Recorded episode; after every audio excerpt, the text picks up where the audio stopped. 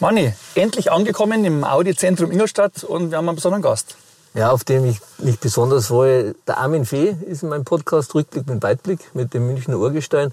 Und ich muss ehrlich sagen, ich freue mich richtig, ja, weil ich glaube, das vom Typ her wieder ist er richtig entspannt, locker. Ich glaube, da können wir die ein oder andere Information rauskitzeln, wo vielleicht der ein oder andere noch nicht weiß. Ja, Cäsar, Kleopatra, Flugangst, gleich wissen wir mehr. Ganz genau.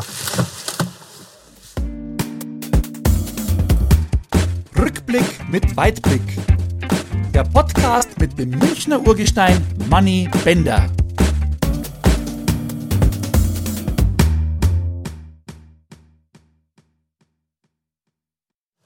Rückblick mit Weitblick, neue Ausgabe. Und wir freuen uns auf einen Mann, mit dem wir schon im Vorfeld viel geblänkelt haben. Herzlich willkommen, Armin Fee.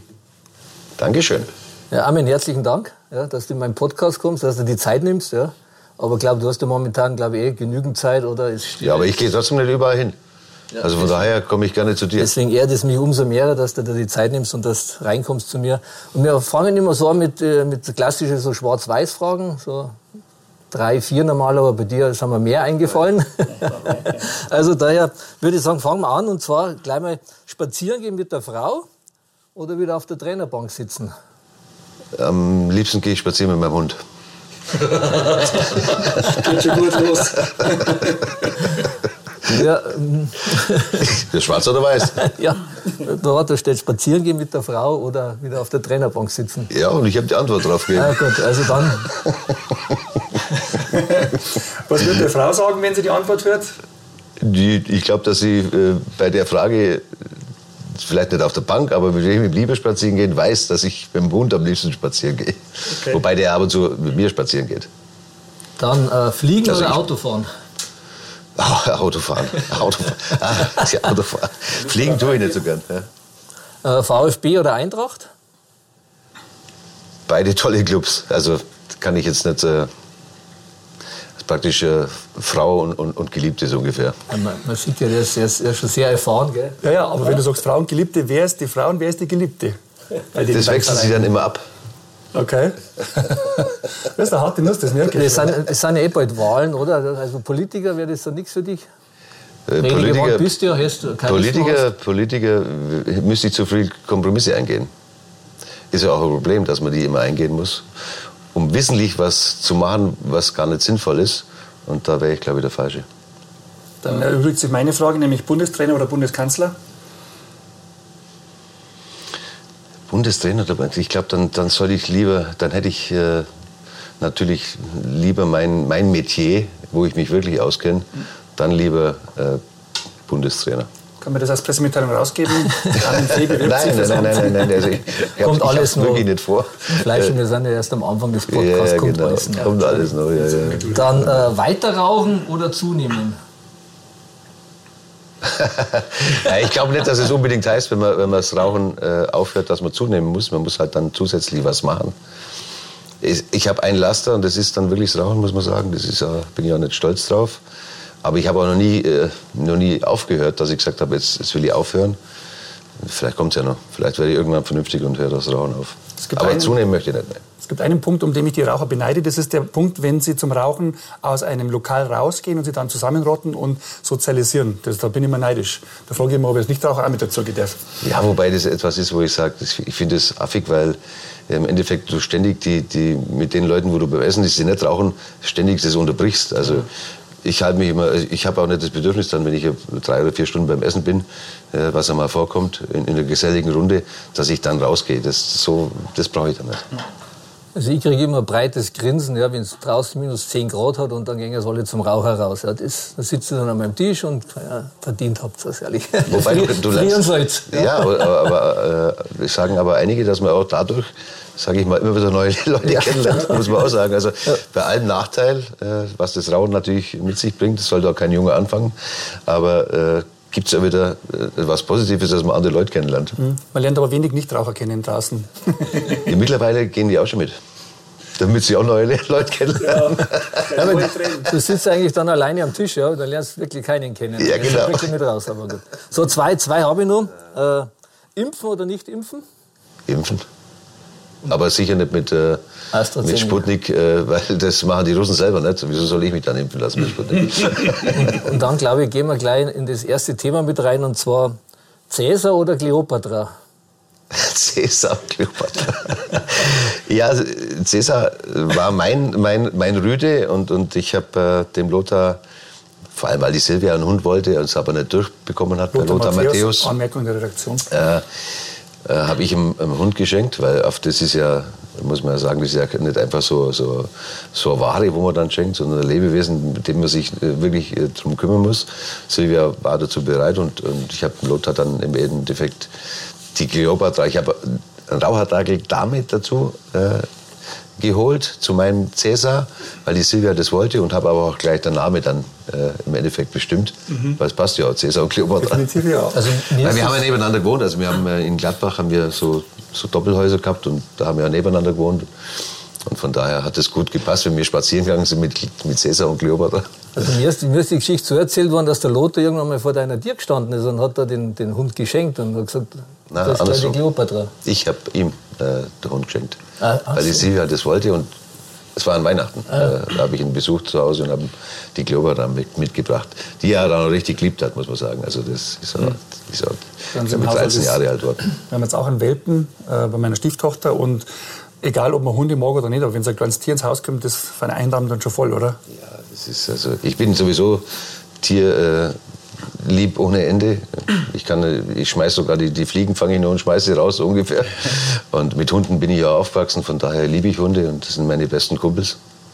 Leider sterben die äh, dann immer so nach äh, meine so 10, 12 Jahre. Und das ist halt immer ein großer Schmerz. Ja. Das ist eigentlich so der größte Schmerz, wenn meine, meine Hunde gestorben sind, muss ich sagen.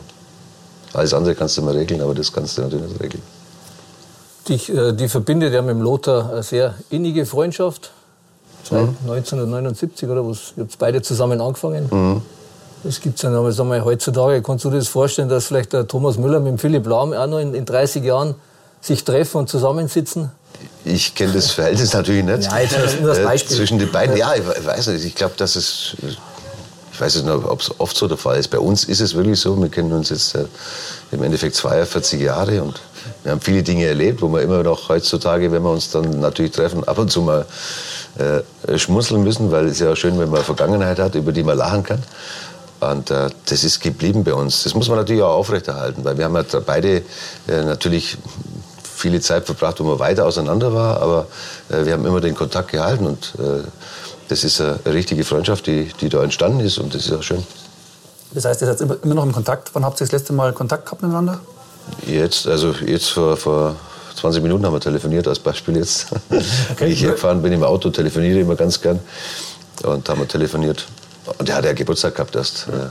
Also nicht, dass wir jetzt da, da zu indiskutieren wollen, aber das Thema generell? Oder spricht ihr viel über Fußball? Oder? Ja, wir sprechen auch über Fußball. Und, und äh, ich hätte mir immer gewünscht, gewünscht wirklich, dass Lothar, dass Lothar äh, mal Bundesliga trainiert. Weil ich aus meiner Sicht hat es immer drauf gehabt. Er hat mal eine Phase gehabt, äh, die ein bisschen anders gelaufen ist, wie, wie, wie es eigentlich notwendig ist, um, um sowas zu machen. Aber er hat sich wahnsinnig toll entwickelt, auch was das anbelangt. Und äh, als Fußballfachmann sowieso. Also, ja, ja. Das muss ich sagen, Aber das war nicht immer so. Der hat sich wirklich erarbeitet. Und ich habe den Verdacht, er hat auch einen guten Berater, der hinter ihm steht, weil der macht jetzt einfach ein paar Fehler, vermeintliche Fehler, macht er in der Öffentlichkeit nicht mehr. Nein, das, hat er, das ist aber, mein Gott, im Leben macht man immer mal Dinge. Und dann kommt es natürlich auch, auch so rüber, wenn man eben 150-facher äh, Nationalspieler ist, wenn man Weltfußballer ist, dann hat sicher mit Zeit, äh, eine Zeit lang aber selber dazu beigetragen, aber äh, er hätte auf jeden Fall die Klasse absolut, äh, vor allen Dingen jetzt, äh, Trainer zu sein. Und, und auch schon vor ein paar Jahren. Das hätte ich mir immer gewünscht, also mal, weil springen ja bei uns welche rum, die äh, wirklich nur in der Theorie leben. Ich hätte ganz gerne ab und zu mal ein paar, ein paar Praktiker dabei. Ja, gut, man, die, die guten Trainer, die die Meisterschaften holen, sagen, sind sowieso in den letzten Jahren immer die, was Ex-Fußballer waren. Ja, die, bis jetzt mal Rangnick und Nagelsmann nehmen jetzt einmal aus. Nein, der ist aber nicht deutscher Meister geworden, glaube ich. Genau, aber, das, aber die anderen, die anderen, sage ich mal, die Ex-Profis, wenn man, glaube ich, jetzt mal die Statistik heranziehen würde, glaube ich, in den letzten 30 Jahren waren da 29 Ex-Profis dabei, die die Mannschaften trainiert haben, die was deutsche Meister geworden sind oder, oder Titel geholt haben. Ja, ja weiß ich nicht. Also ich meine, es ist doch ganz klar, also dass es immer welche gibt, weil allein, dass du Fußball gespielt hast und dass du das alles erfahren hast, das befähigt dich jetzt nicht, äh, Trainer zu sein. Also da können viele Dinge ganz wichtig. Eben auch Führung ist, ist mit, für mich äh, mit, mit das Wichtigste. Äh, und, deshalb äh, wird es immer welche geben, die natürlich, äh, auch wenn sie nicht gespielt haben, gute Trainer sind. Keine Frage. Aber es darf nicht, äh, also Mama habe ich das Gefühl, es ist ein Kriterium, wenn du lange gespielt hast äh, und, und hochklassig gespielt hast, dass man dich dann eher nicht nimmt weil du Praktiker warst. Und dann lieber jemand nimmt, der natürlich, sage ich mal, mit 20er Trainerkarriere anfängt. Am Schachbrett. Äh, am Schachbrett und ja. natürlich in, in, in, ohne Satz und Komma mittlerweile die Dinger runterhaut. Ja, weil du hast natürlich auch teilweise in dem Verein da ja, Aufsichtsräte und so weiter und so fort, äh, die in, in, großen Firmen arbeiten, die das gewohnt sind, natürlich mit, mit, mit, mit der Vorstellung, äh, dementsprechend dann, dann zu wirken. Aber das ist es natürlich nicht, sondern es ist auch viel ich sage mal, wichtig, dass man Persönlichkeit hat, dass man auch mal, es kann ja kein Nachteil sein, dass man das, was man den anderen dann, dann lehrt, vielleicht auch mal selber erfahren hat. Das darf nicht zum Nachteil werden. Und, und äh, das darf nicht äh, Methodik werden, dass man nur noch welche nimmt, die mit 20er Trainerkarriere anfangen. Ja, ich glaube, ich glaube, Taktik kennen alle Trainer in einem ähnlichen Ausmaß. Natürlich die einen ein bisschen besser, die anderen ein bisschen weniger. Aber was meines Erachtens einen Jupp Heynckes ausmacht, und da bin ich großer Fan von ihm, ist halt der, der, der, der Zugang zu den Leuten. Also dieser menschliche Aspekt, dass er halt einfach die Leute irgendwie irgendwo abholt und das geschafft hat, dass er da FC äh, Hollywood zusammen tut. Einwurffleisch, ja. Das, oh. das, das Sportliche uns, oder? nein, nein, ich kann, so, nein, nein, sag mir Bescheid, wenn du mich brauchst. Dann nein, ja, wir haben Meinung. Ich habe ist ja selber gehabt, drei Jahre. Also ja. er, ist, er ist, nachdem er bei Real war, dann danach, hat er das Menschliche an sich gelassen. Ja, also da war er dann schon ganz ein anderer Trainer, aber wenn, wo ich gehabt habe, also ich habe hab zufällig einmal neben ihm im Trainingslager das Zimmer gehabt, dann habe ich mal so ein bisschen übergespickt, ja, was er so macht. Dann hat er Autogrammkarten unterschrieben. Ja, ich sag's dir, ich habe noch nie einen gesehen, der so korrekt akkurat die Autogrammkarten geschrieben hat und, wieder, und zusammengestapelt hat und hinten Und wenn wir Autogrammkarten uns gemacht, zack, zack, weggeschmissen und dann zum Schluss hast du das eingeglaubt. Und er hat wirklich jede einzelne Karte, was er gehabt hat, zusammengestoppelt, zum Stapel gemacht, dann hat er die nächste unterschrieben und hat eine Unterschrift ausgeschaut wie die andere. Also ich ja. habe in Jupp auch als Trainer gehabt, also Lothar, äh, wir sind mit 18 dahin und Jupp war unser erster Profitrainer, was das anbelangt. Und er war unheimlich ehrgeizig und, und äh, konnte auch nicht verlieren und so weiter. Aber da war er, war er auch noch jung. Ne? Ich weiß nicht, wie alt er da war. Keine Ahnung, Anfang 30 ja, mhm. hat er übernommen hat. Und der hat sich natürlich auch in den Stationen entwickelt und hat sich als Mensch entwickelt. Und diese Größe hat er, äh, die hast du in dem Alter ja auch nicht. Äh, wie, wie soll man die haben? Und diese, dieses Mitnehmen, das hat er alles auch gelernt, weil er als Mensch natürlich sich auch entwickelt hat.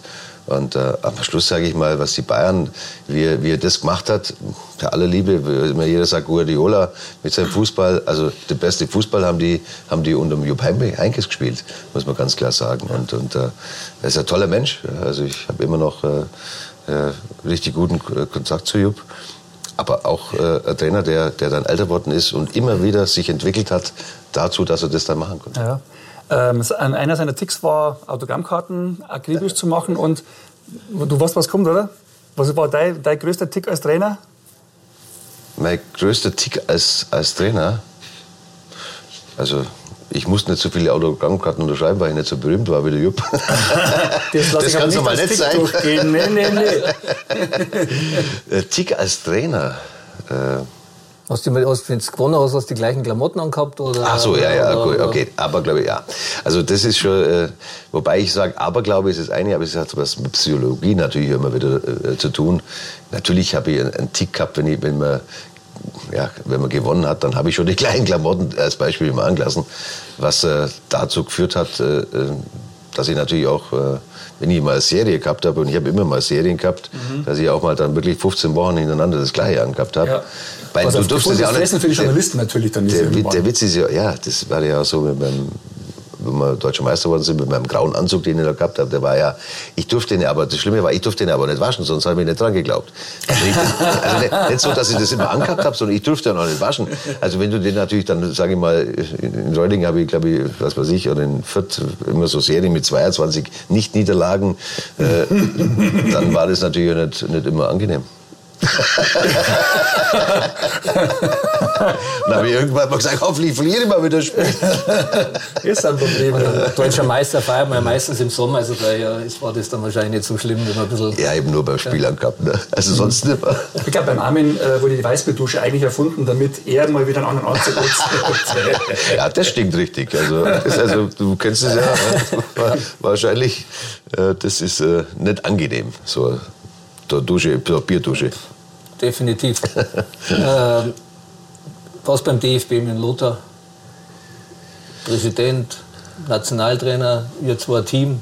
Nein, ich habe mit mir gar nichts zu tun, aber ich bin der festen äh, Meinung, eben auch auf, aufgrund dessen, dass er wirklich äh, sich so entwickelt hat, dass er Persönlichkeit ist, dass er international noch einen ganz anderen Namen hat, muss man auch sagen. Wenn du Lothar irgendwo im Ausland bist, den kennt auch jeder. Ja? Mhm. ist eine der bekanntesten Personen eigentlich so im Ausland.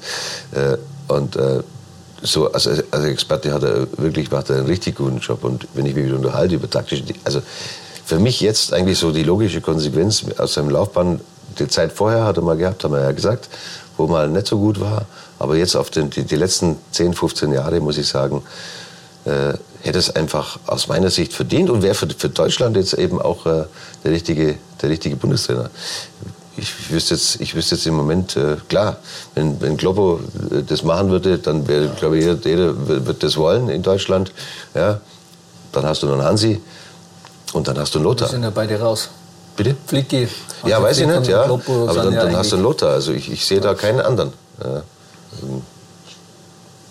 Ich glaube, äh, beim Klo kannst du aber besser beurteilen, aber ich, ich würde sagen, vom Menschen her würde würde, würde es mit Sicherheit schaffen, aber mit Trainingssteuerung und Trainingsplanung, ich glaube, da müsste man sich halt wahrscheinlich müsste sich einen guten Co-Trainer holen, oder? Weil ich glaube, vom, vom, vom, Auftreten her und vom Respekt her, der wäre schon da. Ja, aber Trainingssteuerung, und das ist so das Einfachste. Also heutzutage ist es sowieso, dass du einen riesen Trainerstab hast, wo du die Experten holst, die eben ein paar Dinge äh, richtig gut ablaufen. Das ist doch nicht entscheidend, wie ich eine Nationalmannschaft führe. Weißt du, wie das normalerweise abläuft, wenn Nationalmannschaften sich treffen ja, und, und, und äh, sage ich mal, eine Woche zusammen sind. Ja, weißt du, wie oft die trainieren? Ja, die, sind, die haben ihre Werbetermine, ja, die haben äh, dann mal Zeit, wo sie, wo sie ihre Regeneration brauchen.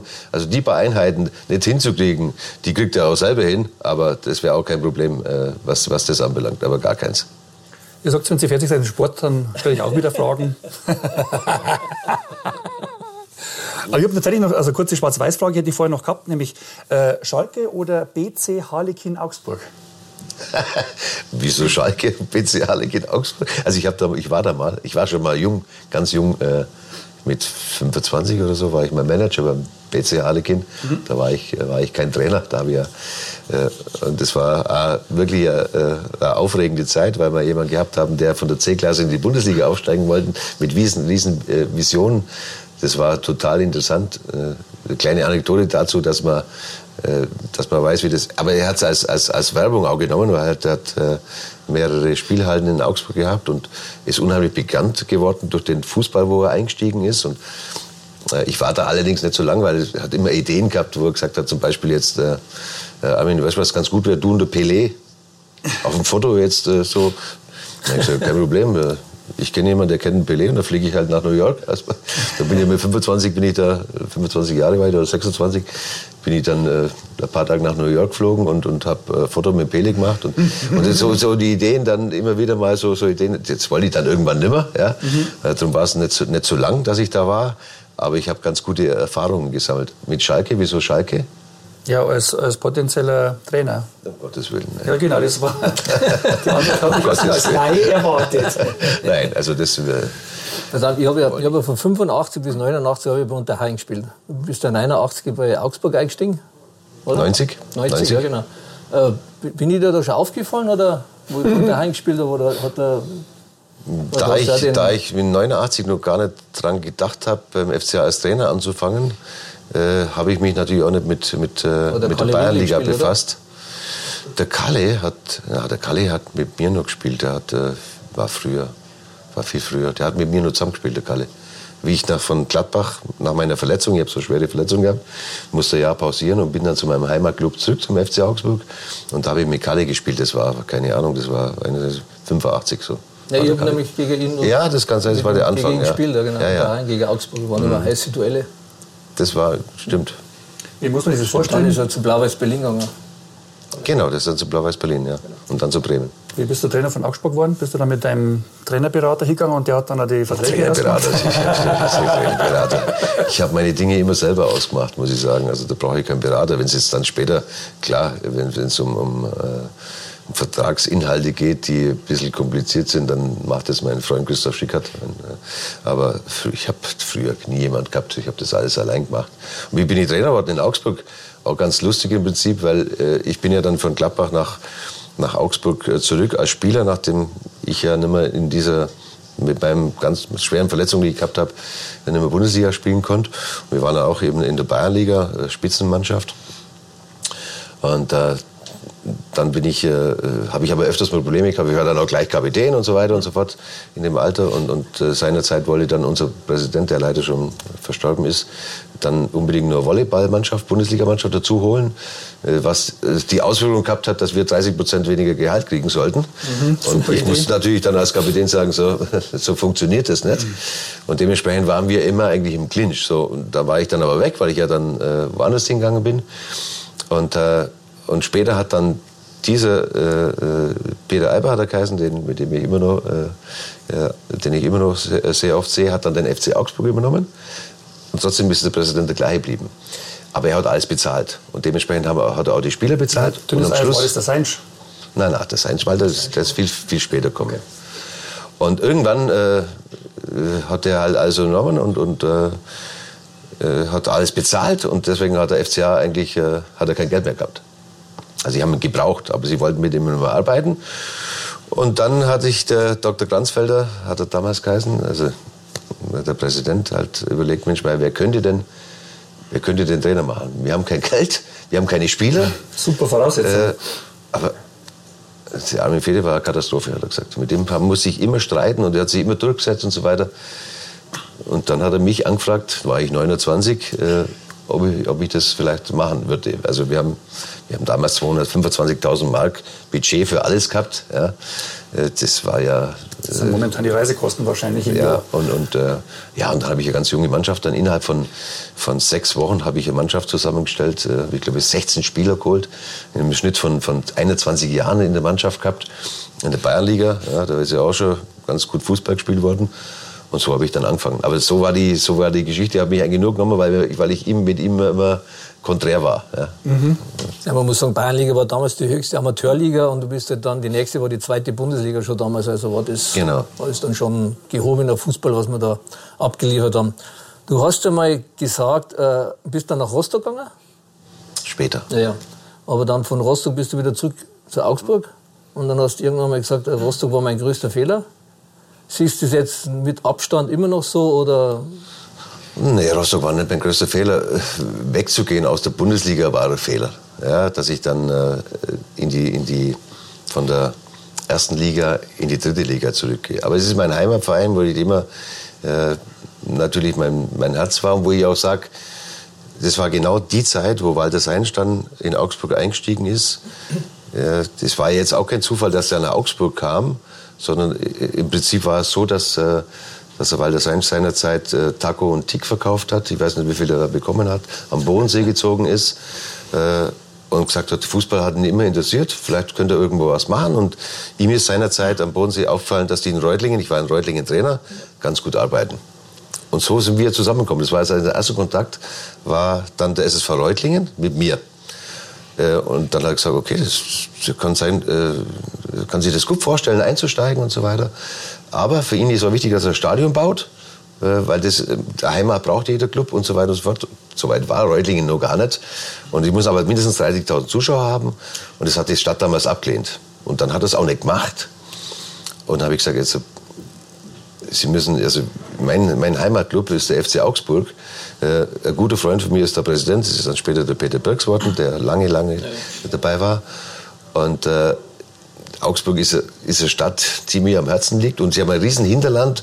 Und es ist natürlich eine Riesengeschichte, wenn sie diesen Club äh, äh, da hoch... Äh, das war damals vierte Liga, die waren in der vierten Liga.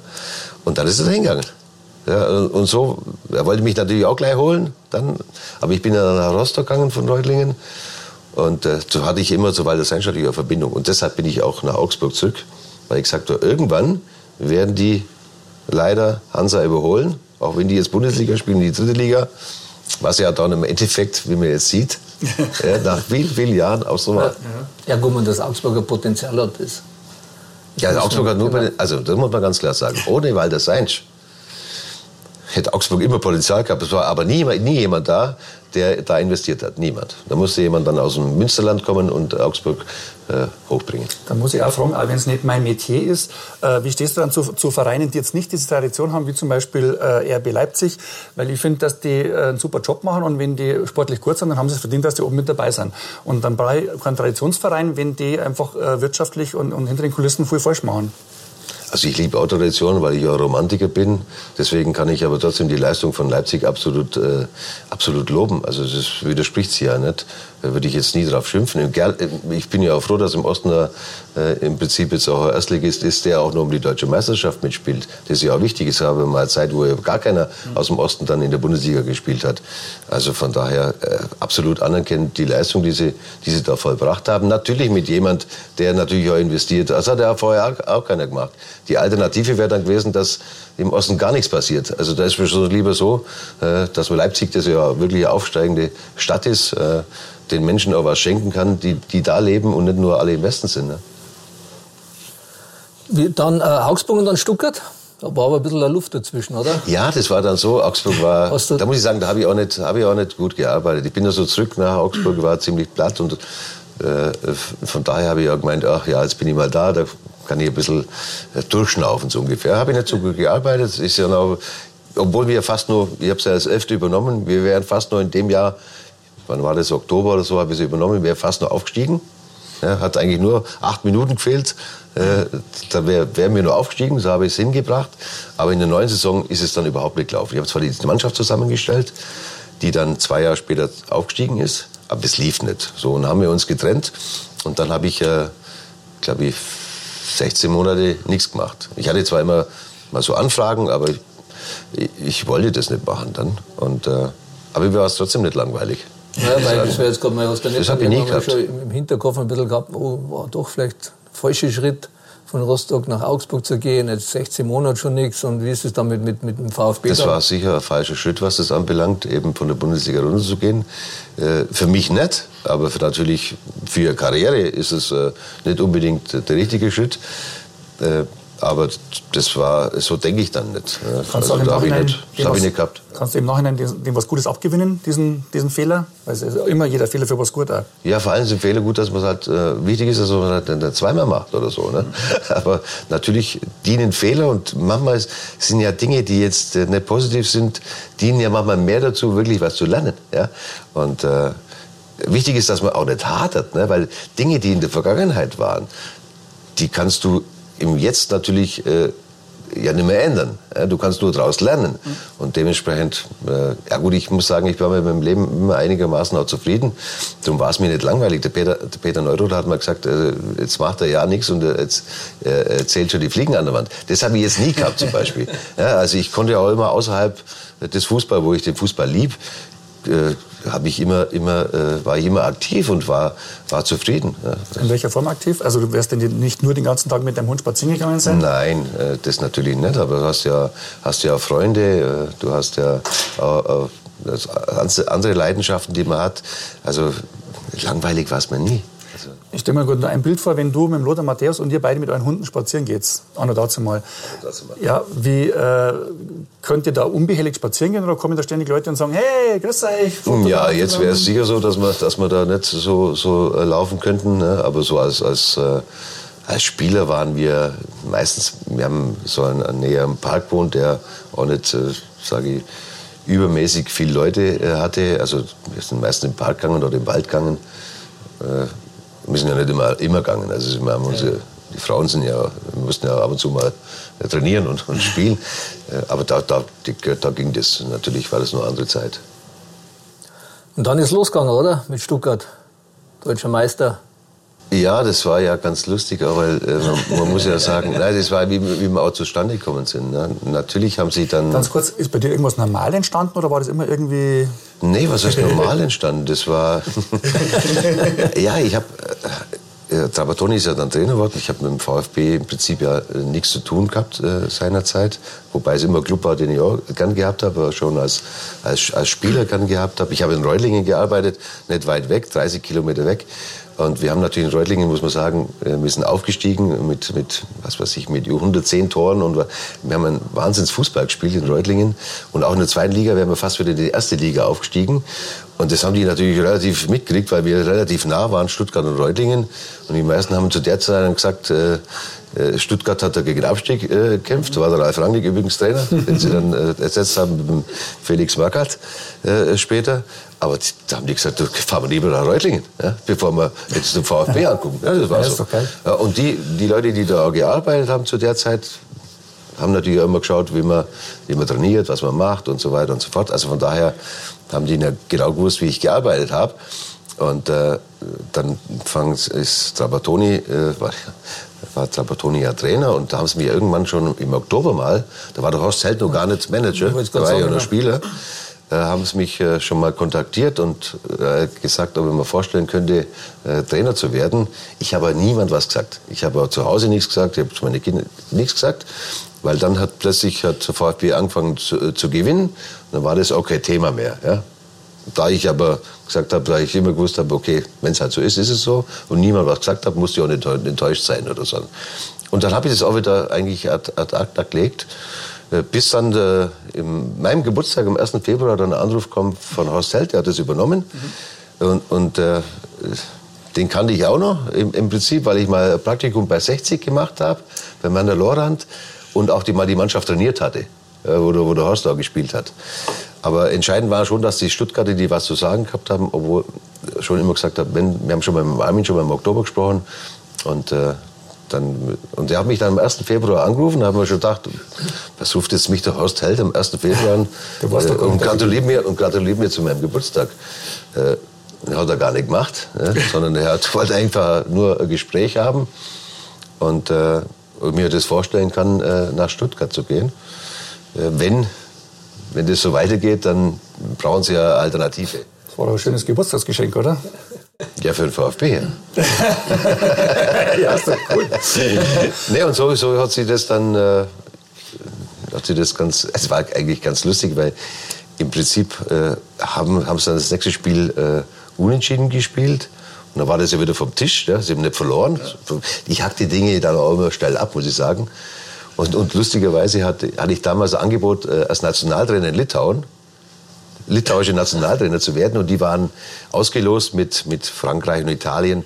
Und die haben sich getroffen mit dem Verband in, in, in Paris. Und ich bin dann an dem Wochenende nach Paris. Ich habe zwar gewusst, ich gehe da sowieso nicht hin, aber horche ich mir mal an. Das habe ich öfters mal gemacht.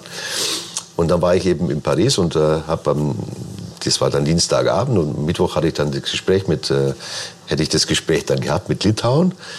Und in der Nacht hat der VfB gespielt zu Hause gegen Bremen. Aber ich, das haben das Spiel dann verloren, war es mich wieder erledigt. Und dann habe ich dann am nächsten Tag, ich habe mein Telefon oben im, im, im äh, im Zimmer gehabt. Am nächsten Tag habe ich, glaube ich, 30 Anrufe drauf auf Mailbox und was weiß ich. Haben die mich versucht, dann nachts nur zu erreichen, haben mir aber keiner erreicht.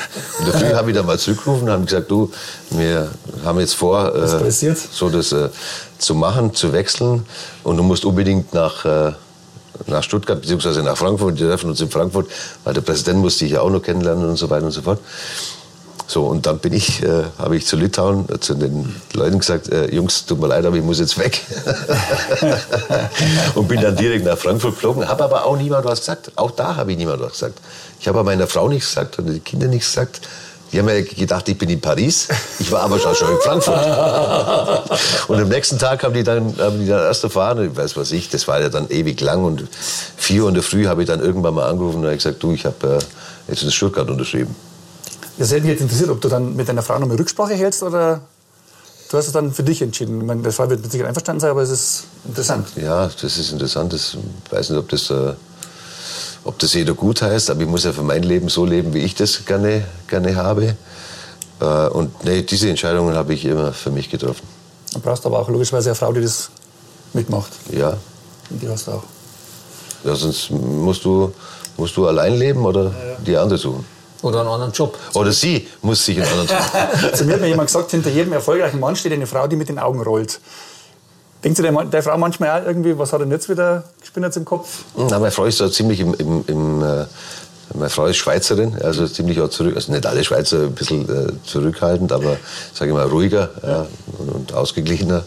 Und das war immer, das war klar, dass ich äh, meine Leidenschaften, das, was ich mache, dass ich das nicht, äh, nicht immer besprechen muss. Also das hat sie auch nie, nie in der Form. Nur, sie kann mehr. Ja.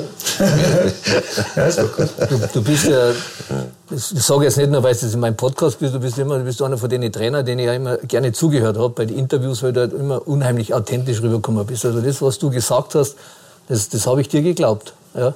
Aber es gibt ja jetzt mittlerweile ja viele Trainertypen oder ich sage immer so Patex-Trainer, ja, die, die eigentlich wissen, dass eigentlich irgendwann einmal fliegen oder gehen und du bist ja gefühlt, sage ich jetzt mal 80-20, gut, 80-20 unser Digitalpartner, gefühlt bist du 80 zu 80 Prozent immer selber gegangen ja? und glaube mal, liege da richtig so 80-20 oder, oder aber Weiß ich nicht, aber, aber ich verstehe schon, die, also man muss ist das, äh, was denkst du dir, wenn du dir jetzt anhörst, diese Interviews von diesen Trainern? Ich meine, es gibt ja Patex Geschäftsführer, wie jetzt, so wie jetzt ein Brez oder für mich ein Bierhof ja, oder, oder Schneider jetzt von Schalke, wo man eigentlich genau weiß, das geht eigentlich nur bergab. Drei, Brez ist, glaube ich, dreimal abgestiegen mit Hertha und, und die bleiben immer wieder. Wieso, wieso haben die nicht den Arsch in der Hose und sagen einmal, meine Zeit ist abgelaufen, so wie es du gemacht hast, oder ich habe mich nicht mehr wohlgefühlt und ja, man muss auch sagen, also das ist natürlich auch eine finanzielle Frage. Also wenn du natürlich selber aufhörst, im Prinzip, dann kriegst du auch kein Geld mehr. Also das ist ja, ja etwas, also wo ich sage, äh,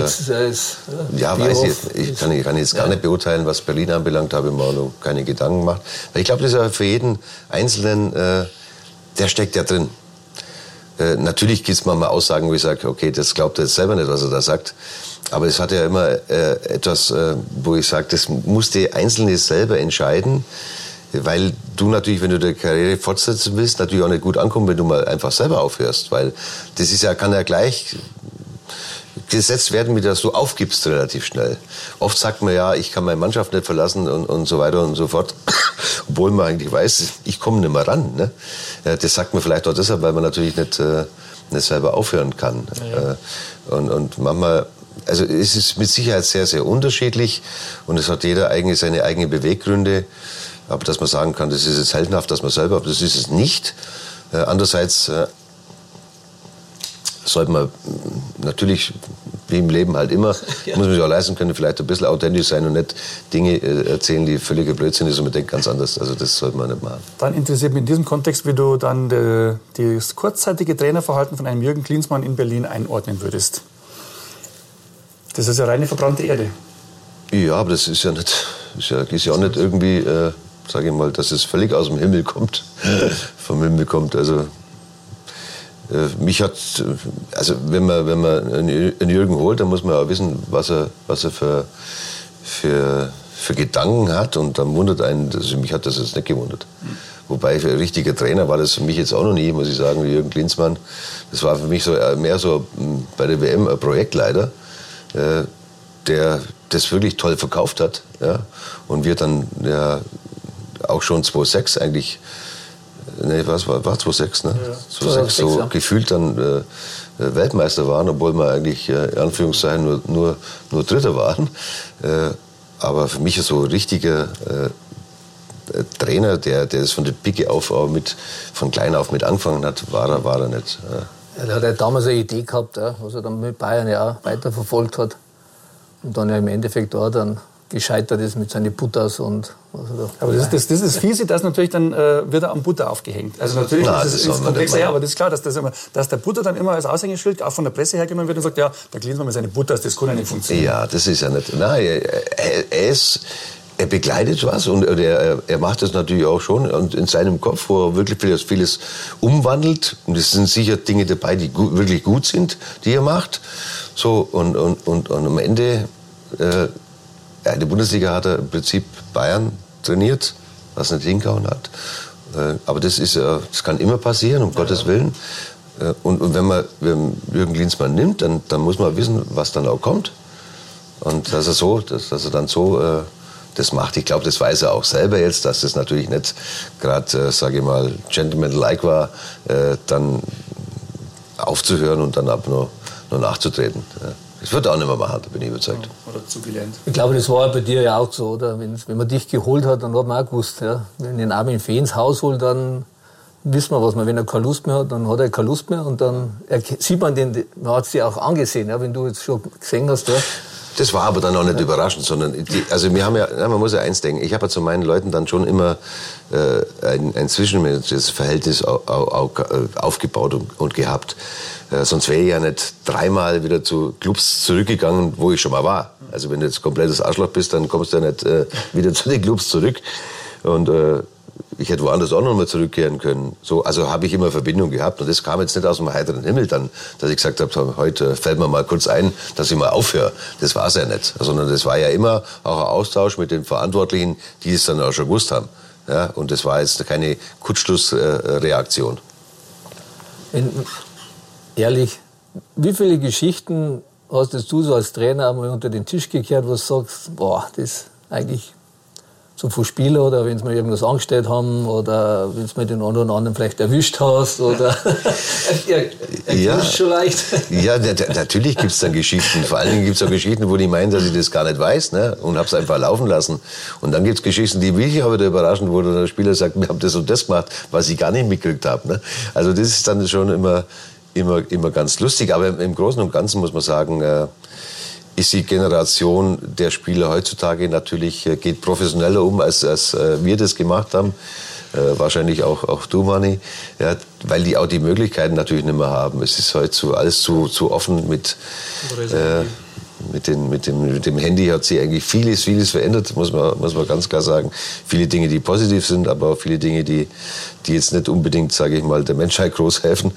Äh, und, und, äh, und auch den Spielern ist es eine andere Zeit. Und ich habe jetzt wirklich anständig, viele anständige Jungs, äh, Jungs gehabt, die sicher und wenn du meiner, äh, sag ich mal, aus meiner Sicht der Schlitzohr war, dann habe ich das gut gefunden, weil ich sag, dann kann er auch im Spiel natürlich auch mal raffinesse sein, als wenn er nur immer dann rausschaut, wenn er ein Passspiel über fünf Meter, äh, ob er den jetzt so richtig gespielt hat. Ja, also waren wir die Schlitzohren schon mal lieber. Ich bin ja Stammspieler geworden beim Armin, glaube ich. du wärst, du wärst, du, du wärst sicher vorne dabei. Du wärst immer dabei. Sind, wie viele Geschichten sind von dir unter den Teppich gekehrt worden? Jetzt hast du die Gelegenheit dazu in deinem eigenen Podcast. Ja, das pff, war so spontan.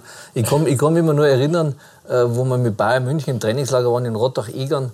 Dann gehe ich so im Hotel, beim Bachmeier, gehe so durch die, durch die Gänge durch und dann kommt mir so eine Kellnerin entgegen und dann sagt sie, ja, Herr Bender, mit euch ist aber auch nichts mehr los, gell? Sag ich, ja, wieso denn? Dann sagt ja, früher, da war jede Woche in den Freitag war der Party bis um zwei, drei, vier in der Früh und ihr, bei euch ist nichts mehr los. Das ist ja Wahnsinn, ehrlich. Also, zu, zu den anderen Generationen. Und ich, und ich habe damals schon gedacht, eigentlich sind wir schon gut drauf und lässig und sowas. nee, es hat sich total gewandelt, muss man sagen. Es hat sich wirklich total gewandelt. Ich glaube, das hat auch mit, mit, mit, äh, mit vielen Dingen, nicht nur allein mit dem Handy, sondern dass man nicht erwischt wird, um das geht es gar nicht, sondern man hat einfach schon mehr Freiheiten. Man wird ja anders erzogen heutzutage. Ne? Also muss man auch sagen, also die Kinder wachsen anders auf. Was ja auch ganz immer interessant ist, sage ich, ich war immer dankbar auch, sage ich mal, als Trainer dann, wo ich bin immer älter worden, aber die, die Spieler sind, sind ja dementsprechend auch vom Stück immer äh, entfernt vom Alter her, weil ich immer ja. wieder die Jungen gehabt habe. Und so die Generationen immer so mitzubekommen, äh, wenn die auch mal wechseln, ne? unsere Generation und so weiter. Und ich glaube halt, dass die Generation äh, meine Generation so länger so war, so, so, so ein Stück, so 15 Jahre, die waren alle so, so ähnlich dann. Definitiv. Und jetzt hat sich aber schneller gewandelt. Also manchmal denke ich mir, so fünf Jahre später war die Generation jetzt komplett anders wie die, wie die andere. Ja. Was mir, was mir kann aber an, an der Generation liegen oder auch an einem selber. Es kann auch sein, dass ja, ja, das, das aber da ich, ja, da ich es ja mit begleitet habe, ja. äh, glaube ich schon, dass ich das beurteilen kann, was sehr interessant war für mich, muss ich sagen. Ne? Und äh, ich glaube, dass die Generation so schneller gewechselt, gewechselt hat, weil, weil sie das Leben natürlich, sage ich mal, äh, kosmopolitisch natürlich auch überhaupt äh, mit, mit, mit allen Freiheiten, mit, mit, mit, mit die Welt öffnet sich, die war früher, äh, wusste man das ja gar nicht, was alles so passiert, äh, mit den Gedanken, mit der Erziehung, anders ist und das auch schneller geht. Ja. Ich weiß noch, ich, ist mir gerade eine eingefallen, wir waren, haben wir mal ein Punktspiel gehabt in Hamburg, Freitagabend. Und der Flieger ist halt dann relativ zügig gegangen und ich habe Dopingprobe gehabt, nur mit einem anderen Spieler. Und dann habe ich mich da abgesprochen, du pass mir auf du kannst nicht und ich kann nicht, ja. Mhm. Weil dann können wir erst am Samstag in der Früh zurückfliegen, ja. Und dann ist immer alle fünf Minuten ist der Zeug, ey, was ist jetzt, Mann, auf geht's, auf geht's, der Flieger geht, der Flieger geht. Und wir haben gesagt, ja, was sollen wir, meine Kinder, es geht einfach nicht, es geht einfach nicht, ja. Und dann ist er wieder rein und da, wo die dann endlich gegangen sind, haben wir mit dem Bus abgefahren, haben wir geschaut, der Bus aus dem Stadion, das, oh, dann sind wir so schnell auf Toiletten gegangen. Schlawiner, Schlawiner, Schlawiner. Haben wir uns ein Hotelzimmer bestellt und dann sind wir in Hamburg dann richtig schön steil gegangen und dann Samstag in der Früh sind wir dann zurückgeflogen. Jetzt ist es raus, meine Damen und Herren. Der Skandal, den wir die ganze Zeit gesucht haben. Leider nicht vom Anliegen. Nee, äh, ich erzähle es zumindest nicht. haben eingangs haben wir bei, bei, bei Schwarz-Weiß, bei kurzen Fragen haben wir, haben wir festgestellt, du, du fährst lieber Auto, als dass du fliegst. Mhm. Äh, Warum ist das so und wie managst du das dann im, im, im Alltag, wenn du mit der Mannschaft verreisen musst? Wenn du nicht das war teilweise schon wirklich ein Problem. Also ich habe als Junge bin ich, ich als Junge schon geflogen, äh, muss man sagen. Ich bin auch schon mit 17 damals äh, nach Gran Canaria geflogen. So. In der Zeit haben das wenige gemacht. Und Fliegen hat mir nie was ausgemacht. Und ich kann nicht mehr genau sagen, wann. Wir sind mit Klapper damals äh, viel geflogen. Aber irgendwann kam ein Punkt, warum auch immer, wo ich nicht mehr fliegen wollte. Wo ich wirklich Flugangst gehabt habe. Es hat jetzt nicht dazu geführt, dass ich äh, gar nicht mehr geflogen bin. Mhm. Aber wenn ich irgendwie die Möglichkeit gehabt habe, dass es anders geht, ja, dass ich mit dem Zug äh, auch nicht viel, äh, sage ich mal, langsamer bin oder vorher, dann habe ich das gemacht. Ne? Bist du dann ab und zu mal getrennt von der Mannschaft? Äh, habe ich auch schon gemacht. Aber ich habe ja, also in Rostock war ja ganz schlimm, weil wir sind ja fast alles geflogen. Und dann hatten wir da so eine kleine Propellermaschine, die kam immer aus Dänemark eingeflogen, in der Lage. Und da war es mir schon schlecht. Also mir war schon schlecht, wie ich die gesehen habe und wie ich eingestiegen bin. Und das saß ich nur da vorne und war die laut ohne Ende. Für mich war das Stress pur. Ja. Und äh, äh, das wussten auch alle. Ne? Und, und dementsprechend habe ich auch mal Aktion äh, dann gehabt, wo ich gesagt habe, okay, da haben wir in München gespielt, ist ja nicht die kürzeste Strecke, ist so 900 Kilometer nach Rostock. Bin ich natürlich mit der Mannschaft runtergeflogen. Und äh, wir haben dann gewonnen gegen 60 München. Und der Juri Schlünz war mein Co-Trainer, der hat auch Flugangst gehabt ohne Ende. Dann sind wir am, am, am, Abend, sind wir dann zu zweit, haben wir gesagt, Doggy, du kannst mitfliegen. Ja, wir fahren mit dem Auto. Sind wir mit dem Auto 900 Kilometer dann heimgefahren. Weil da war es ja wurscht, ob ich mit, mit dem Flieger dann zurückkomme mit der Mannschaft. Ich habe keine, keine, äh, keine Krisensitzung machen müssen oder sonst was. Und da waren wir dann der Früh, sind wir dann erst ankommen, so ungefähr. Und dann sind wir ins Training gegangen. Also mir war es immer recht, wenn ich das irgendwie hingekriegt habe. Jetzt ist es wieder ist wieder besser. Ja. Aber zeitlang habe ich schon gehabt, wo ich gesagt habe, das war richtig Stress. Das kann man nicht erklären. Weil natürlich die Logik äh, passiert wesentlich weniger, aber ja, ja. mit Logik nichts mehr zu tun. Bei meiner Freundin, wenn wir irgendwo hinfliegen und es sind Luftlöcher, ich habe dann am Ende des Fluges habe ich da immer Bleiflecken, weil sie immer sich so festhält, so ah, ah. Also, und ich sage, ah, was ist denn? Das ist alles nicht schlimm, aber es ist halt... Ja, ich habe, ich hab, sag mal, wenn ich jetzt, wenn ich jetzt weiter wegflogen bin, ne, dann habe ich, oder wenn ich im Urlaub war, dann habe ich kein Problem, weil das kann ich mit Alkohol, wenn ich Alkohol trinke, interessiert mich das nicht mehr. Mhm. Das Problem war ja das ist natürlich im Prinzip wenn du Mannschaft wegfliegst. Nein, darum, darum habe ich diese Inlandsflüge, die habe ich natürlich dann, wenn es nur 30, 40 Minuten waren, da konnte ich nichts trinken, weil das Starten und das Landen ist für mich ja das. Ja. Und, und äh, äh da war ich, musste ich ja immer nüchtern sein, weil ich habe eine Hausbesprechung gehabt und so weiter, kann ich, kann ich nichts trinken. Im Urlaub war das gut, weil im Urlaub bin ich dann ausgestiegen und habe Urlaub gehabt. Da, da war es mir dann wurscht. Ne? Und äh, aber es ist wieder besser jetzt, muss ich sagen. Jetzt hat sich ja wieder ein bisschen so... Ge aber fliegen, gern fliegen tue ich nicht. Also ich habe hab mal eine brutale Erinnerung gehabt, mit, zusammen mit dem KSC sind wir nach Dubai geflogen. Und dann ist, sind wir in der Luftloch rein, dass der, der, der, der Zollgott vor mir, der hat gerade äh, was getrunken hat. Es ist die, die komplett, komplette Flüssigkeit ist unten an, oben an der Decke geklebt. Ehrlich, das ist alles papp ist runtergegangen und seitdem muss ich auch sagen, also wenn es immer ein bisschen rumpert und pumpert, dann, dann kriege ich auch schweißnasse Hände. Aber das, äh, das war dann schon extrem. Da. Also ja, ich habe ja öfters, also wir haben ja öfters was gehabt, muss man sagen. Ich, äh, also ich bin ja schon ein paar Mal äh, praktisch fast gelandet und bin wieder durchgestartet. Ne? Und das ist nicht einmal. Also mir ist das ein paar Mal so passiert. Und das äh, hat jetzt nicht dazu beigetragen, dass ich gerne, gerne, gerne fliege. Ja. Das ist, äh, hast, hast du irgendwann einmal in, in, deiner Trainerkarriere mal irgendwas, mal eine Spielersitzung abgehalten, wo, wo da irgendein Fauxpas unterlaufen ist, dass du vielleicht mit zwei Spielern gleichzeitig draufgeschrieben hast oder mal nur zehn Feldspieler draufgeschrieben hast und irgendwann vergessen? Oder? Wenn nee. du schon so fragst. Das, das ist also nicht, dass ich wüsste und dass ich das. Äh, ich habe schon Trainer gehabt, wo das, wo das mal, mal passiert ist, möchte ich jetzt nicht nennen. Aber das ist natürlich peinlich, ne? wenn einer dann im Endeffekt äh, statt 11 12 drauf hat und muss dann irgendwann einen streichen. Weil der Trainer. Äh, du spielst leider doch nicht. Hm, mir, äh, du spielst nicht, okay. Das ist, das ist ja schon peinlich. Ne? Aber wobei, es kann ja jedem mal, es kann vielleicht jedem mal passieren, aber normalerweise kann das nicht passieren, wenn du, wenn du eine Mannschaft aufschreibst und bist ja dass du dann zwölf Leute aufschreibst. Also ich das haben wir erlebt, die Namen lassen jetzt mal weg, aber es war eine legendäre Spielersitzung und dann sagen wir irgendwann, äh, Coach, da fehlt einer. Dann sagt, oh ja, habe ich einen vergessen und schreibt den als links außen hier. Ja, und dann haben wir gesagt, äh, Coach, äh, da steht jetzt zwei mit drauf, als rechter Verteidiger und als links außen. ja, das ist, äh, ja, mein, den haben wir in Unterhaching gespielt. Und äh, unter anderem bin ich auf der Bank gesessen und dann hat, er, hat sich der Torwart verletzt. Ja, und dann nur der Innenverteidiger, wir haben damals 8-2 verloren, ja, das war mit Saarbrücken. Und zur Halbzeit ist schon 4-0 gestanden. Und der Torwart hat sich nach 10 Minuten verletzt und der Innenverteidiger hat, hat zwei Elfmeter verursacht, hat drei Beinschüsse gekriegt. Ja. Und irgendwann der, sagt der andere, der Co-Trainer ist unten gesessen, der Coach ist oben gesessen, klopft er ihm so an die Schuhe und sagt, er, du, was meinst du, den Echendo, den sollten wir doch jetzt mal auswechseln, oder? dann sagt er, ja, das sollen wir machen. Dann haben sie ausgewechselt, zweimal, dann hat sich nur ein Spieler verletzt, dreimal. Ja. Und dann geht es in die Halbzeit rein und dann auf einmal sagt der Coach zu mir, Manni Bender, mach dich warm. Und ich so, hä? Will ich mich jetzt verarschen oder was? Das gibt's ja nicht. Ja. Und dann, dann bin ich so die Treppen hochgegangen. Ja. Und dann sagt Bender, wenn du keine Lust hast, kannst du dich wieder hinsetzen. Dann habe ich mich umgedreht und habe mich wieder hingeguckt. Ja. dann ist er reingegangen. Ja, und dann sage ich zum Zeuger, du, pass mal auf, jetzt gehen wir rein der hat schon dreimal ausgewechselt, ja. Der konnte nicht mehr wechseln. Und dann nach dem Spiel haben wir dann gefragt, und? Ja, er ist dann reingegangen, ja. Dann hat er gesagt, du, Coach, du darfst nicht mehr auswechseln. Dann hat er gesagt, ich habe gedacht, ich darf, darf drei Feldspiele und einen Torwart auswechseln. Sagt er, nein, du darfst nur dreimal auswechseln. Dann ist er in die Dusche reingegangen, hat der eine, die, die zwei haben schon, der eine hat schon geduscht, was er auswechseln wollte. Dann hat er wieder reingeholt, der hat sich wieder angezogen und hat wieder weitergespielt. Ja.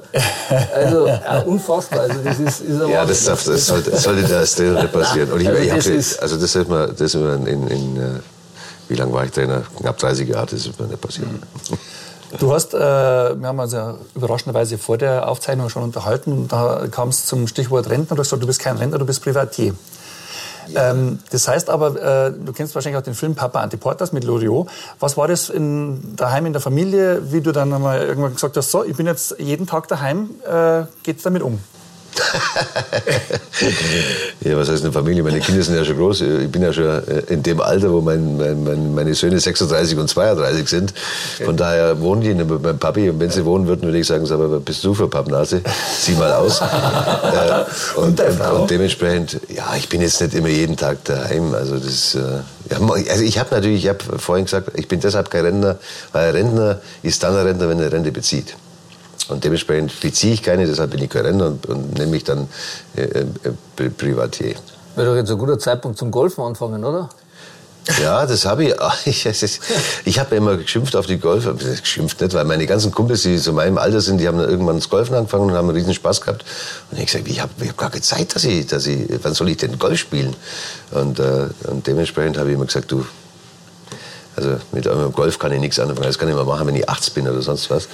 So, jetzt habe ich natürlich dann mal, äh, da ich ja Zeit gehabt habe, äh, wobei ich sagen muss, ich habe natürlich die dümmste Zeit äh, rausgesucht, äh, um das zu machen, weil durch dieses, durch dieses äh, Corona, durch diese ganzen Lockdowns ist mir natürlich manchmal auch, äh, hätte man einen besseren Zeitpunkt raussuchen können als Privatier. Aber dann habe ich irgendwann das Golfen an, angefangen und äh, und das hat mir dann Spaß gemacht. Und, das ist das Schlimme am Golfen. Ja, ja das ist wirklich, ja, weil es auch, du hast ja schöne Plätze oder der Platz nicht so schön ist, du gehst spazieren, du gehst, äh, du machst was und hast trotzdem noch einen Ball dabei. Wir Fußballer lieben ja sowieso irgendwo. Ja, da ich ja nur Eishockey auch noch gespielt habe früher, beim AIV, ich habe beides gemacht, äh, ist mir das als Anfänger relativ schnell äh, leicht gefallen, dass ich halt mal auch gleich die Bälle auch mal treffe. Ne?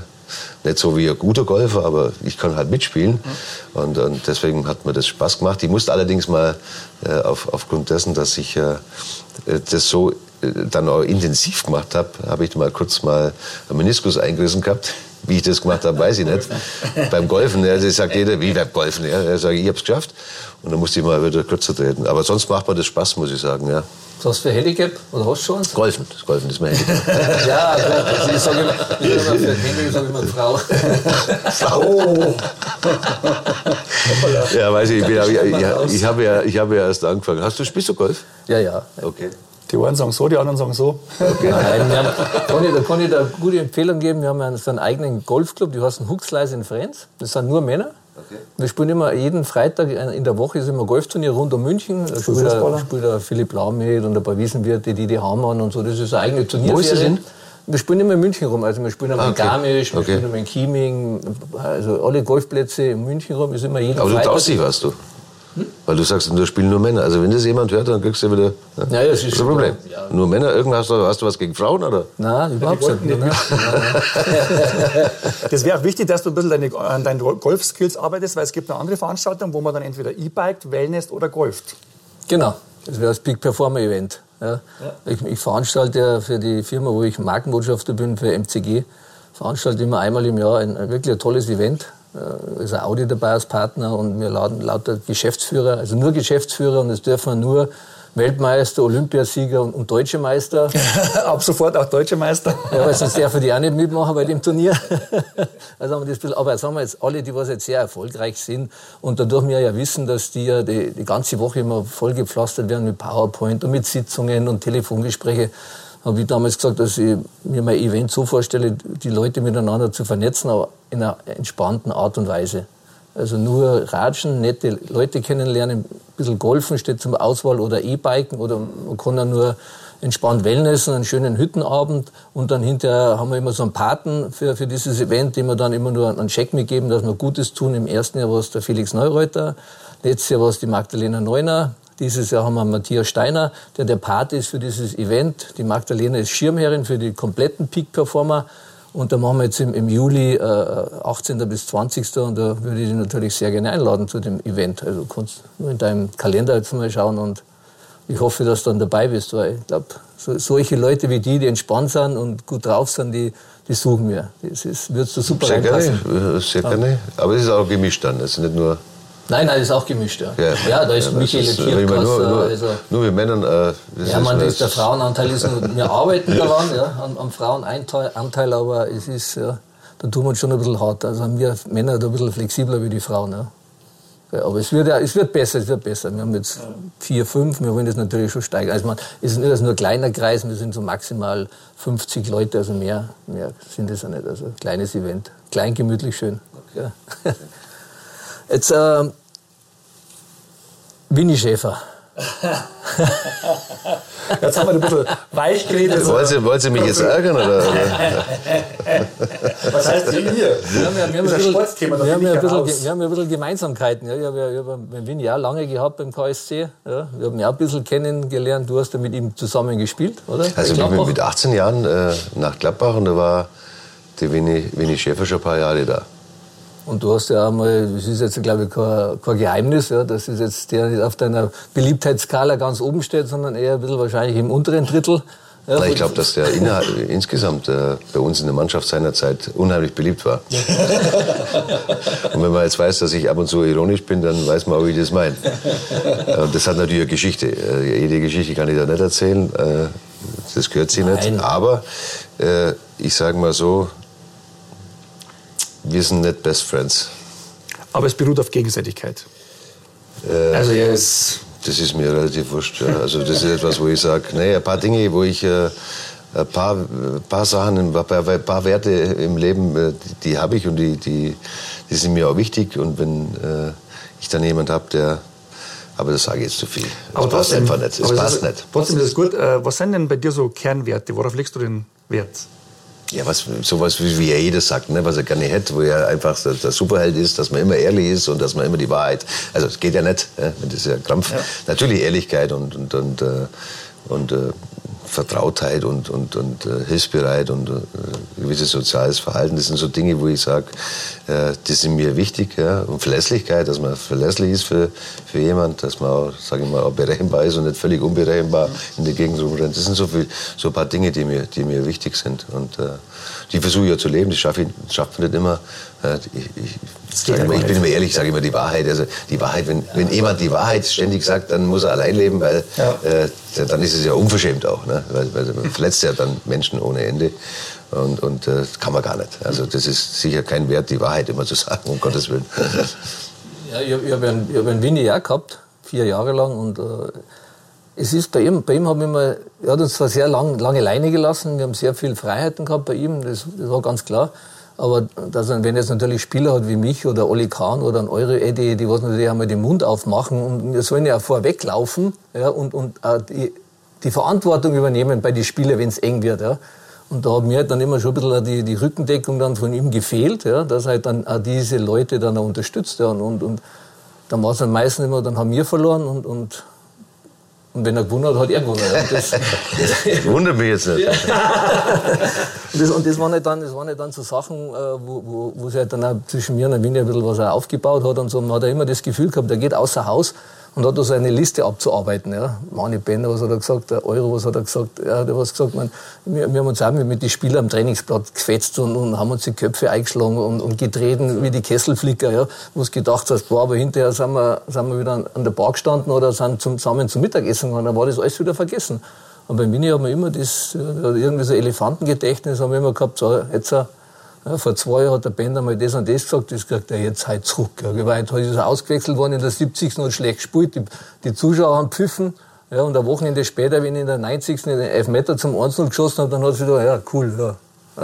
ja. Und das war jetzt so ein bisschen was, was mir halt ein bisschen am, am Winnie so, wo wir uns halt immer ein bisschen, ein bisschen gerieben haben. Ja, wenn, wenn ich einen Ball verloren habe, ja, in, in der 30 Meter vom gegnerischen Tor, ja, dann hat er mich nach dem Spiel verantwortlich gemacht, wieso wir da das Gegentor kassiert haben. Ja, weil, dann sage ich, Winnie, jetzt pass mir auf. Die haben, die haben da sechsmal hin und her gespielt. Ja, ja. Und haben dann den langen Ball nach vorn geschlagen. Ja. Da hat er mich sogar in die Kabine geholt. So vier Augengespräche. Und dann sage ich, jetzt bin ich schuld an dem Tor. Sagt er, ja, weil du hast da vorne den Ball verloren. Dann habe ich wirklich äh, handsam gesagt. Ja, ich habe schlimmer gesagt. Ich habe gesagt, weißt du was, Winnie, blas mal einen Schuh auf. Ja.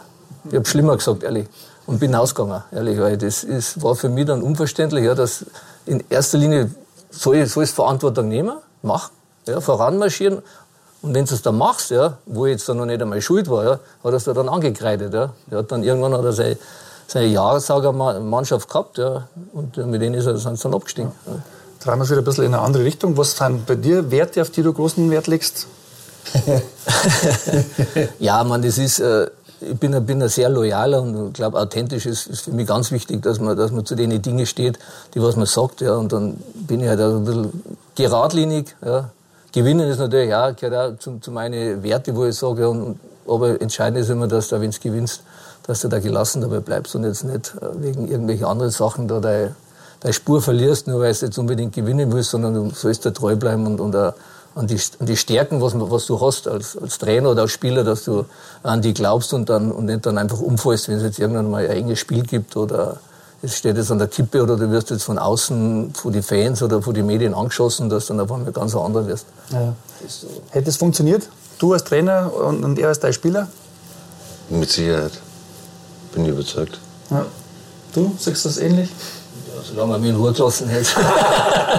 Nein, also ich glaube, ich habe es ja vorhin schon gesagt, ja, ich glaube, das ist, wir hätten da schon gut zusammengepasst, weil ich glaube, der ist, äh, Armin ist auch einer, der dann auch zum Spiel hingeht und sagt, du pass mal auf, ausspacken zusammen oder mal ein bisschen die Klappe halten und wieder Leistung abliefern. Und er ist halt nicht hintenrum gemacht. Es gibt ja Nein, viele, die das, das ja hintenrum machen und, und, und da dann schon ein bisschen das Feuer schüren. Glaube das, das finde ich auch nicht gut, oder dass man irgendwas verspricht im Endeffekt, was man nicht halten kann, um sich Zeit zu kaufen. Machen auch einige. Und Nein, ich glaube, also mit den Spielern bin ich, äh, ja, ich habe viele, viele gehabt, wenn man so lange dabei ist als Trainer, aber das war, glaube ich, ein gutes Verhältnis. Natürlich war ich, äh, ist es nicht nur, dass man alle umarmt, aber äh, wichtig ist eben, dass man, dass man authentisch ist, muss man sagen. Ja, oh, das ist nett. Und ich habe zum Beispiel als Beispiel jetzt, ich versucht, ich, ich kann so nicht, ich musste schon auch Dinge sagen, die manchmal vielleicht auch hart waren, aber dass man sagt, äh, du zu, äh, ich habe zum Beispiel den Fall gehabt mit Markus Babbel, der wirklich ein erstklassiger äh, Mensch ist und, und da riesen Erfolge gefeiert hat und am Ende seiner Laufbahn noch in Stuttgart war. Und ich habe ihm irgendwann gesagt, du, äh, nach dem Spiel im September habe ich gesagt, Markus, äh, tut mir leid, aber du wirst bei mir nicht mehr spielen. Ja? Und äh, für ihn war es natürlich dann schwierig äh, in, in dem Moment.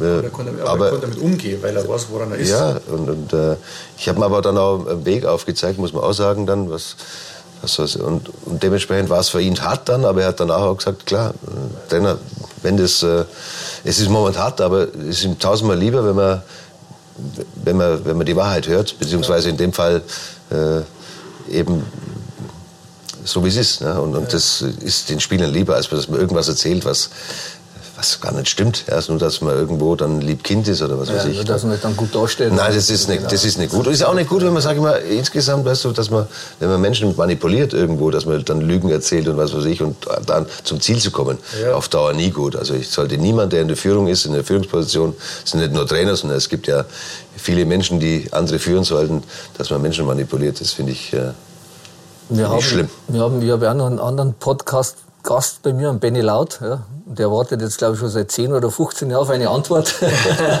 die dann, die warum dann, die warum er damals äh, nicht beim VfB geblieben ist. Oder er ist ja dann nach Hannover gegangen, ja. nach dem einem Jahr. Wieso du dich dagegen entschieden hast oder warum. Und dann die zweite Frage ist, ob du anschließend glücklicher damit warst mit Edison, glaube ich, der Brasilianer da beim VfB gespielt hat, Edison? So brasilianische Stürmer und Co. Uh, Everton. Everton, genau. Everton. Genau, Everton. Ob du dann, ob du das hinterher immer noch so machen würdest, ob du meinst, es war dann die richtige Entscheidung, auf Everton und Co. zu glauben oder Benny hast du dann damals abgegeben, oder? Also wenn ich jetzt nochmal entscheiden könnte, hätte ich Everton nicht geholt und hätte natürlich äh, Benny gehalten, ist klar. also Nein, das meine ich jetzt nicht nur, das kann ich jetzt so sagen, aber äh, das war keine gute äh, Transferentscheidung äh, im Endeffekt. Den einen zu holen, der leider bei uns nicht funktioniert hat und den anderen abzugeben, der zumindest total sympathisch und netter Kerl ist.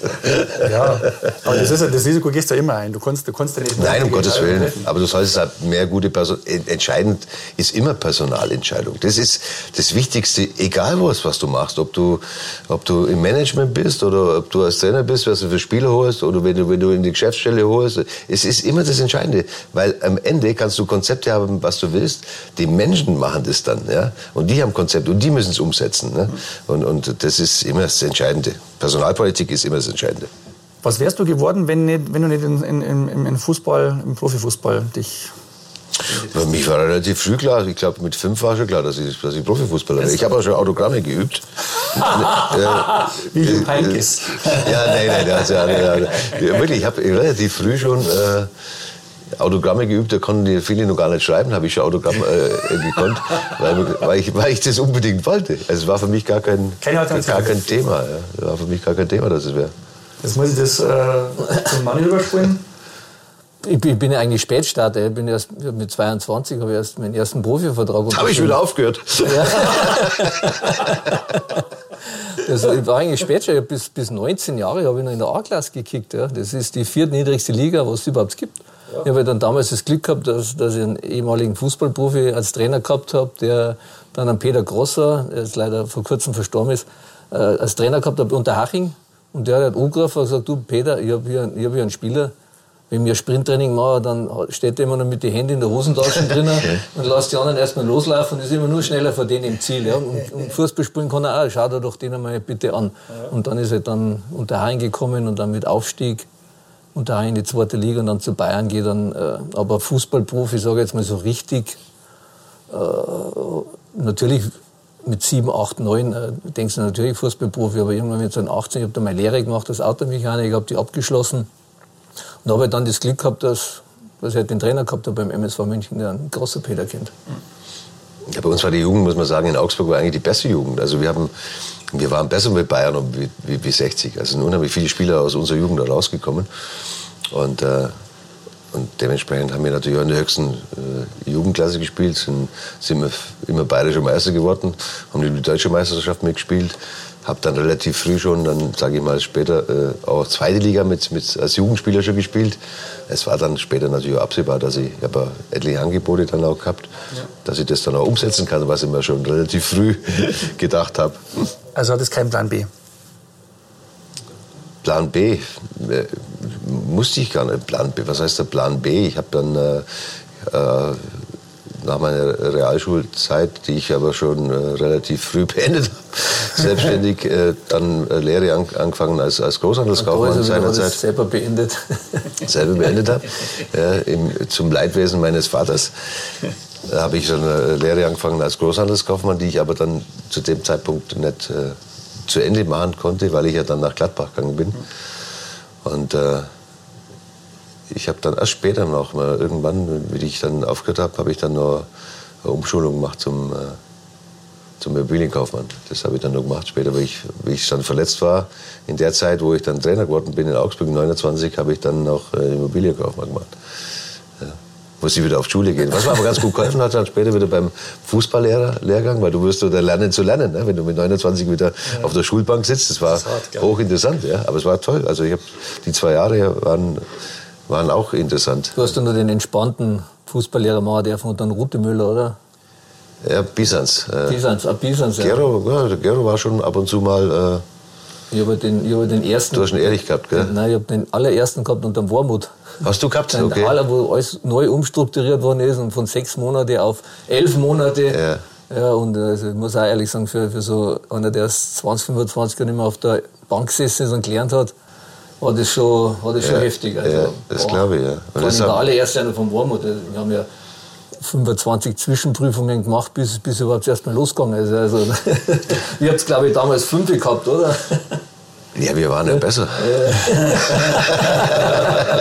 ich konnte nicht mitreden.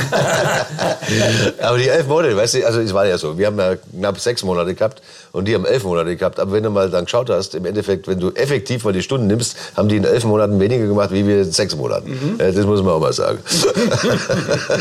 das lasse ich jetzt mal, er ist ja schließlich deutscher Meister, also muss da was, muss da was wahr sein.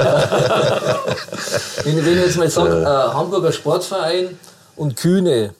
Ja. Äh, was fällt dir da was ein? Irgendwas Lustiges oder dass du irgendein interessantes Gespräch gehabt hast mit dem Kühne, ja, mit aber Didi Beiersdorfer ja, oder so? Der Didi war, der Didi war ja nicht mehr, war ja nicht, war ja nicht mehr da. Ich bin ja dann, äh, ich, der Didi war schon weg, wie ich, wie ich Trainer geworden bin. In, äh also mir hat eine Zeit, du bist dann zum, relativ früh zum HSV gegangen bist, hast dann einmal irgendwann mal ein Gespräch gehabt mit dem Kühne. Das habe ich auch gehabt, ja. Und der ist dann irgendwann mal eingeschlafen unter dem Gespräch. ja, das sind interne Dinge, das erzähle ich jetzt nicht. Das kann ich jetzt, das kann ich jetzt leider offiziell nicht sagen, weil das passt jetzt nicht. Ne? Aber er hat seinerzeit äh, hat er äh, auf Mallorca auch, auch gelebt. Äh, also hat er auf jeden Fall ein Haus gehabt, wo er, wo er ab und zu mal war. Und da haben wir uns mal getroffen in Mallorca. Äh, und, äh, aber er war seinerzeit, der HSV musste wirklich äh, sich glücklich schätzen in der Zeit, dass er, dass er eben auch die Spieler teilweise mitfinanziert hat. Mhm. Was dann später war, ich glaube, das sind sie andere Weg gestanden da kann man dem Kühn jetzt keinen, keinen großen Vorwurf machen, wenn, wenn die Führung, wenn die Führung dementsprechend ist, dass sie dann immer das macht, dann hat der Kühne nichts dafür, kann der Kühne nichts dafür, ne? muss man auch sagen. Ja. Ich bin weit weg vom Einschlafen, muss ich ganz ehrlich sagen. Ich kann dir stundenlang zuhören. Das ist wirklich saunett. Aber unsere Zeit ist endlich. Ja, ja. Nur letzte Frage. Sein, seine Augen, Sowieso. sein Charme, wer hat das gesagt? Seine Augen? Also deine Augen und dein Charme. Ich denke Frau. Ja. Meine wahrscheinlich. Ja, ja. das war knapp. ja, das ist gut. Aber das ist auch schon länger. ja, super Schlusswort. Ja, genau. Armin, herzlichen Dank. Ja, ja, gerne. Und ihr wisst alle, Gewinnen beginnt mit Gelassenheit. Ja. Servus. Aber allein Gelassenheit äh, kommst du auch nicht weiter. Das ist in der nächsten Folge dann.